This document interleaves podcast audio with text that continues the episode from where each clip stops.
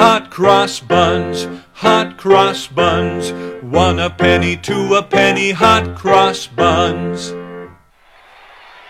Then the king waved goodbye to the crowd, and just as he was ready to leave, Georgie thought about all the gifts they had brought to give to King Cole, and he knew what he had to do. King Cole! Wait, King Cole! The king stopped, and suddenly the people in the square were very still. We have some presents for you, too. Georgie raced to the wagon and pulled out the blanket that was carefully tucked under the hay. Then he ran quickly back to the square, and Jack and Jill and Mary and Blue were waiting for him there. And slowly he walked toward old King Cole with the blanket in his arms and opened it up for everyone to see. And then it was quiet. Oh, so quiet, as ever quiet could be. Happy birthday, good king. We drove down the coast road To bring you these presents. But you already have the things that we brought. The king said not a word, just looked at the presents spread out on the blanket. A bouquet of flowers, and a bell, silver bright, rose red ribbons, and a scarf black as night, a crooked sixpence, and cinnamon tea, a nice brown feather that was soft as could be, a golden horn, and white wool mittens, and Jack and Jill's tiny gray kitten, all unwrapped on the warm purple blanket for old King Cole to see. He continued to look for a very long time, and little boy Blue thought he could see a tear in the king's eye.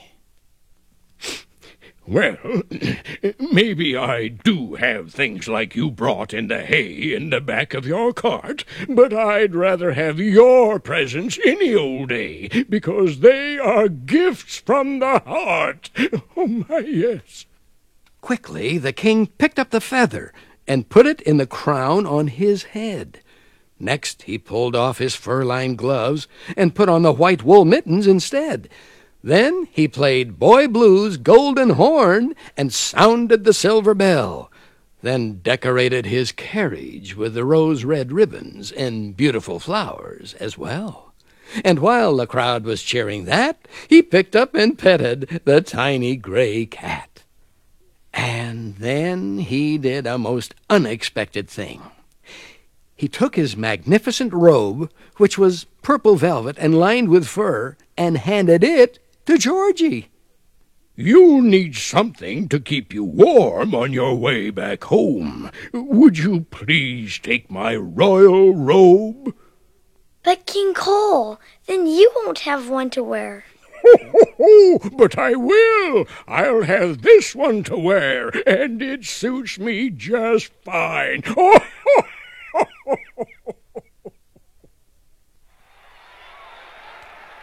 So the king took Georgie's purple blanket and proudly wrapped it around his shoulders.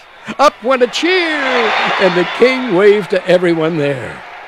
Then he turned and smiled warmly at the children as his carriage rolled slowly away and then disappeared down the streets of London town.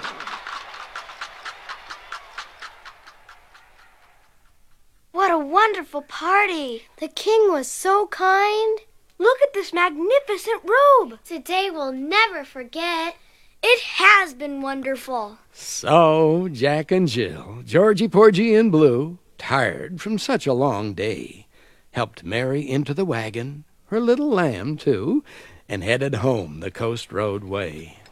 With a royal robe all wrapped around, they were snuggled in warm and tight. At first they sat there without a sound as they rolled on through the night. Then, one by one, they remembered each thing of all they had shared that day, and very softly began to sing as the moonbeams lighted their way.